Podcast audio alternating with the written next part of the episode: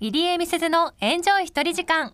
この番組は自称一人行動の達人私入江美鈴が一人時間の魅力についてお話ししています。今回はドラマについて考えてみます。以前も一人でドラマを楽しむ話をねしたことがあったと思うんですが私はドラマが大好きです、まあ、テレビドラマもサブスクの配信ドラマもよく見ています。普段はテレビやラジオを作る現場にねいるのでドラマってどう作られているのかということについてずっと気になっていたんですね。ということで実は去年夏頃に勉強会に一人で行ってきました。脚本家の伊達空美さんという方が行った勉強会です。ご存知でしょうか？伊達さんのこと。今だと佐々木希さんが主演の YouTuber に娘はやらんというドラマですとか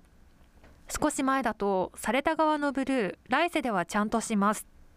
あとは竹内涼真さんの殺球とかユニークなドラマがちょっと多いかもしれませんね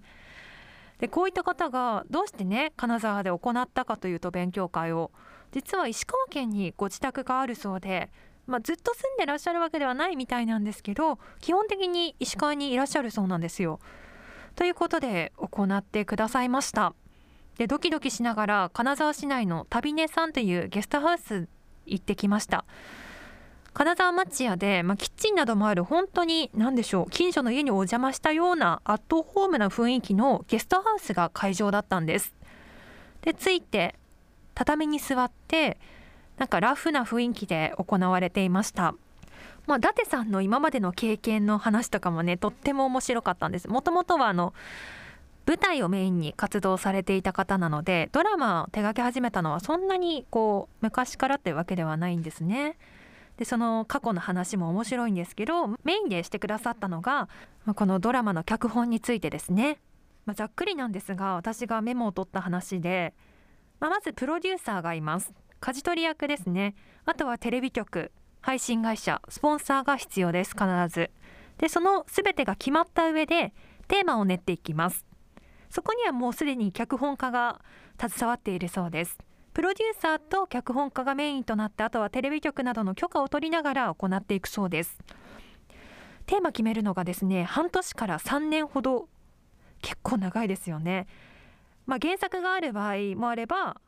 まあ、ない場合もあるので、まあ、テーマがその時代に合わせたものということでまあね半年とか3年経つと社会の状況がすごく変わるので大変みたいです決めていくのも。でその後にあらすじを決めて登場人物を決めていきます。その後やっとキャスティングだそうです。でキャスティングというと演者の出演者の方だけかと思っていたんですが実際にはスタッフィングといってスタッフを決めるキャスティングあとはここで監督もキャスティングするそうです監督って最初から決まってるのかなと思っていたので意外でしたね。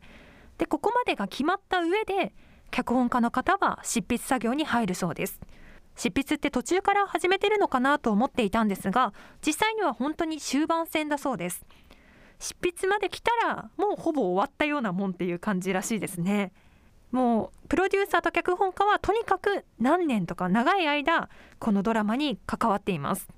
でキャストと監督に関しては本当に表舞台の人で短い期間短期スパンで活躍するというイメージだそうです。他にもたくさん話したいことがあるんですがちょっと時間がなくなってしまったのでまた来週以降少しねお聞きした話をしていきたいなと思っています